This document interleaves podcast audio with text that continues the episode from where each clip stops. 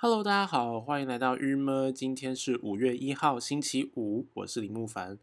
今天呢，来到了我们的性的小常识、性的小知识的这个这一个专题了。延续上周的在讲荷尔蒙的部分，这周呢，因为上一周有讲到说啊，荷尔蒙好像一直文章内会提到费洛蒙的存在。那这个费洛蒙呢，其实今天就来看看到底什么是费洛蒙。那因为我觉得我现在暂时先看到是，就费洛蒙是一种传递讯息的分子，然后它会透过空气去传送，应该有点像是一个，也是有点像一个香味这样子。那它跟荷尔蒙非常的相近，它都是嗯要有一个器官去分泌，然后。这个特定的器官会引发特定的反应，这样子。那它尤其对于昆虫什么是有非常大的影响。对，主要是在昆虫中呢，它是作为去吸引异性的一种的东西，然后它可以完成生殖大业，大概是这样子。那因为。这个缘故呢，所以说其实，嗯，就是大家就会认为说，费洛蒙好像可以拿来使用到人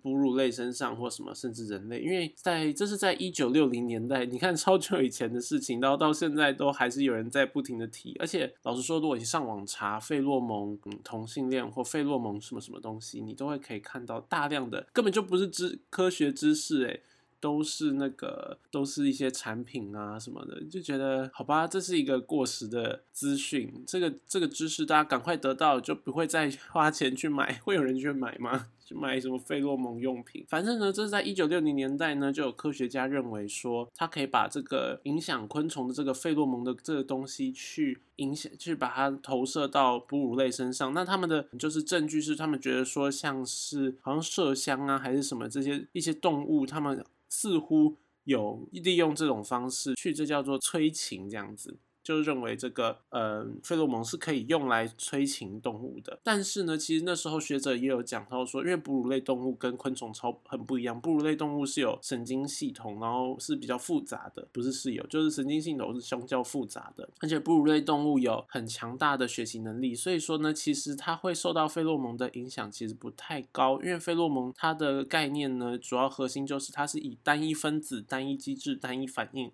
嗯，哺乳类其实不太算是啊，就是会真的受到这么严重的影响。但是因为这个概念已经渗入了，就是大家就其实很常广告会以这件事情来，就是来怎么说来下，就是像说嗯，增加对异性的吸引力啊，或是什么。所以说，即便后来的学者们都一直在跟大家强调说，哺乳类费洛蒙说是不太可以的，但是呢，是是完全没有道理的。但是。这件事情已经在市面上广为流传了。那再来，我们再来看看，刚刚这一篇的话是叫做王道环的，我猜是先生，他在科技大观园里面的的那个的文章，叫做《人类用费洛蒙性异性？问号。那另外的话，我们就来看看，那关于费洛蒙还有谁有在讲到这件事呢？我们来看《康健》杂志，它有一篇叫《喜欢闻另一半气味让人好害羞》。原来有繁衍的重要目的。那这一篇是谢家军所写的哦，它不算康健杂志，因为它是只有网页版这样。那这一篇呢，就在讲说到底喜欢一个人的身上味道的原因会是什么？那它其实分成了三种了，就是认为说，其实你去会喜欢另一半的身体气味，包含了费洛蒙的效应，跟另外一个是心理的古典制约，以及外爱屋及乌的心态。好。那费洛蒙效应呢？这件事情就是跟嗯上礼拜讲的荷尔蒙什么差不多，就在讲说这个大家呢其实会喜欢的那个味道呢，到时候会发现那个人其实跟你的基因缺陷有关，有是有关系的。那这边他们是讲说，就是一对男女的免疫力系统越不一样的话，他们会越容易喜欢上对方的味道，这样子大概是这样。但是呢，他后面就提到了古典制约跟爱屋及乌这两种。就是说，他其实还是想要拉回说，其实并不是只是靠费洛蒙就可以去让我们真的喜欢上什么，因为费洛蒙的味道其实是影响一个比较小的一个状态。而且老实说，这样子看完整篇之后，他的意思有点在讲说，其实你也没办法确定你到底是不是真的受费洛蒙影响，因为我们的思绪中有可能只是那个味道去连接了。某些爱的光景什么，就古典制约里面，他就在讲的是说，就是那种有点像是望梅止渴或什么，就是你的心理的投射跟影响，所以有可能只是你把这个气味跟很多美好回忆去连接，所以才产生你会喜欢这气气味这样子。那爱屋及乌的部分，则是在说的就是说，因为你已经喜欢了这对方，所以他的身上的味道你也会觉得是一个好闻的。那因为后面这两者，其实费洛蒙到底能不能影响到，呃，你到底喜不喜欢一个人呢？这件事情就会变成是有待商榷。当然啦，他们就是如果是以你没有看过那个人。你跟这个人无接触，而只是闻他的衣服的话，这他会是一个很大的、很大的这个呃因素这样子。然后我依然还是没有找到同性恋的吸引费洛蒙的那个选择的，他们偏好的费洛蒙是什么？但是我找到了一篇，这篇是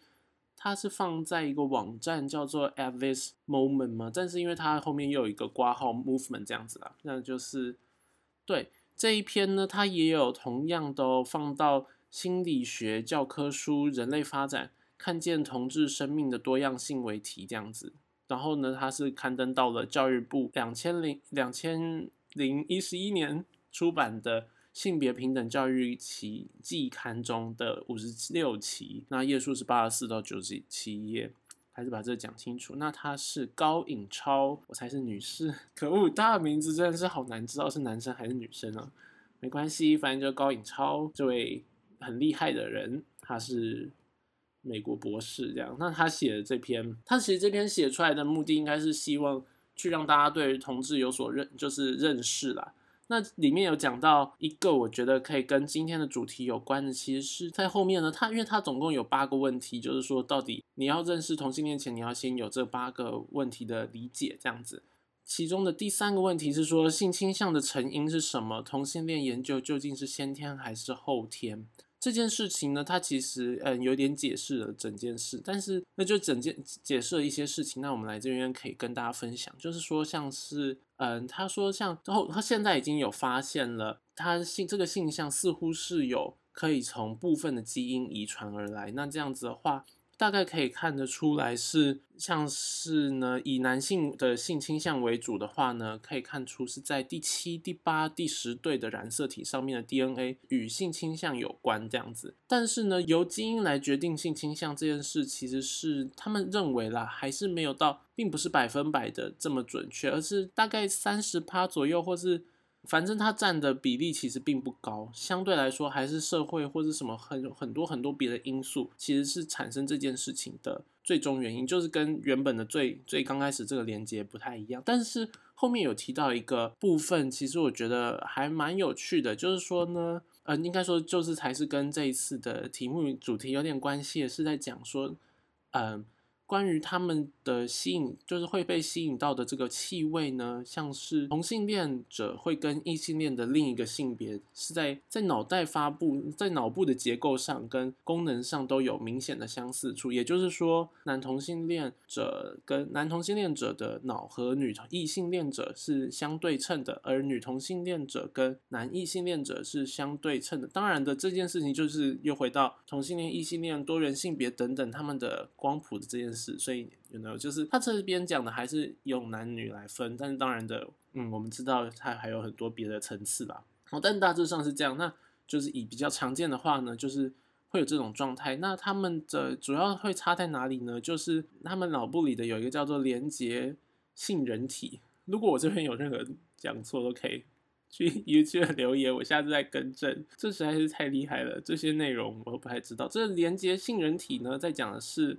它主要控制的就是情绪记忆，以及然后是尤其是对于恐惧的记忆这样子。所以，然后他们这件事情跟异性恋者的另一个性别是非常像。另外一个则是下视丘，就是这个部分主要是管理性行为的结构，然后他们也是会跟。异性恋的另一个性别者相相同这样子，而关于费洛蒙的部分呢，就吸引伴侣的这个气味，它在对脑部的影响，像是男性的汗味激活了男同志的下视丘的程度，与激活女异性恋的相同程是比较相同的。那同样的呢，女同志和男异性恋，好饶舌，女同志和男异性恋者也同样对于女性的费洛蒙是比男性更有强是。比男性还要更强的这样子，所以说其实是有一个这么这么一个状态这样子。对，但是呢，要讲的是说，到底是他们呢是原本脑中就有变化，所以才是同性恋，还是他们是先是同性恋，然后到最后也到最后变成他脑中也会有所反应，这件事情你很难去说谁是先谁是后啦，只能说他一定会受到一点点的，会受到部分的基因的影响，然后后天的影响也是有的。好。那因为这，因为到底怎么样变成同性恋，并不是今天的那个重点。今天的重点，我们要来把重点都放在费洛蒙上面，这样。所以说，我们就来看最后一篇，这一篇是在疯传媒上面，叫做《同性恋没有不自然》，瑞典研究。同性恋基因让异性恋繁殖能力变强哦，我觉得这篇很棒，它是徐世哲所写的。这个研究很有趣，诶，就是因为他们其实在想说，是生物上面呢，各个动物，包含鸡啊、猫啊、无尾熊啊、海豚、鱼类等等，都有这个同性恋的存在，而且都是有明显证据的啦。所以说，他们就在想，为什么同性恋会存在？其实这就是真的回扣到了这一次我想要找的，我终于找到了这一篇这样，因为他说。就是说，到底存在的目的是什么？那他们发现，他们做的研究发现呢，就是同性恋的存在可以去激发了。虽然他们没办法跟异性恋发生任何的，就他们没办法在同性恋性行为的时候呢去产生后代，但是他们可以激发整个族群去产生下一代，就是他们可以激发生育率这样子。很有趣吧？你知道他们的实验很有趣，他们实验是以米虫作为对象，这样。那他们呢？反正他们是利用了人工的方式去配出了同性恋的、具有同同性恋倾向的一个族的族群，这样子，然后去对照一般的就是没有被这个人工培育出来的这个族群，然后他们发现就是，而且是米虫诶，我今天才看到米虫，我以前都在想说米虫到底是什么，今天终于看到了米虫的照片。米虫好小只，而且米虫长得好恶米虫长得很像疲劳派，米虫长得好恶好，这这是反正米他们就拿米虫的照片，就是不是拿米虫照片，他们就拿米虫当做他们的实验对象这样。然后就是他们发现，虽然呢，相对于对照组啊，就是这叫做没有被动过手脚，就是没有被人工培育成的这个对照组呢。被培育过的，就是已经培养出有同性恋倾向的群体呢。虽然呢倾向于忙着跟同性假交配，但是他的姐妹呢却能够产生更多的卵，并留下更多的后代。很有趣吧？就是这个研究显现说，就是虽然呢同性恋倾向它会发生在单单性身上，但是呢它却会带来的是身边周遭的异性恋。有非常多的好处，就是他们会更加活跃于，他们可以激活那大家的性欲望 之类的。所以说呢，在这个基因就可以被自然留下来，这是他的解释方式这样子。因为好像说，就是是以群体生活的动物呢，同性恋行为呢，能够让过剩的雄性去得到满足，然后并且呢，强化了。雄性个体间的关系达到了一种，这个是同性恋在社会中的一种功能。另外一个很有趣的，因为我觉得除此之外，就是这边有一个可爱的，是在讲说德国呢，柏林有一个动物园，他们呢就有一对呢是同性交配的公国王企鹅，这样子同性交配的公的国王企鹅。然后这两只企鹅，一个叫做 Stan，一个叫做 Ollie，他们原本呢要被派去给母企鹅配种，可是呢他们却发现这两个。企这两只国王企鹅呢，就是 Stan 跟 Oli，他们完全对于异性没有一点兴趣，然后整天还形影不离，就他们每天都就走在一起这样子。所以说他们过了很久都还是没有跟母企鹅生下，就是产生受精卵这样子。然后呢，到最后他们就被成全送到了同性恋的企鹅专用动物园诶，好酷哦！竟然德国有这种，就整间整间动物园都都是同性恋企鹅。然后他们最最可爱的地方，我觉得是后面，就他们就帮助没有兴趣孵蛋的母企鹅照顾小孩。我想这就是同性恋的社会存活下来的一个很大一部分原因，就是对啊，我们说不定其实帮助这社会很多事呢，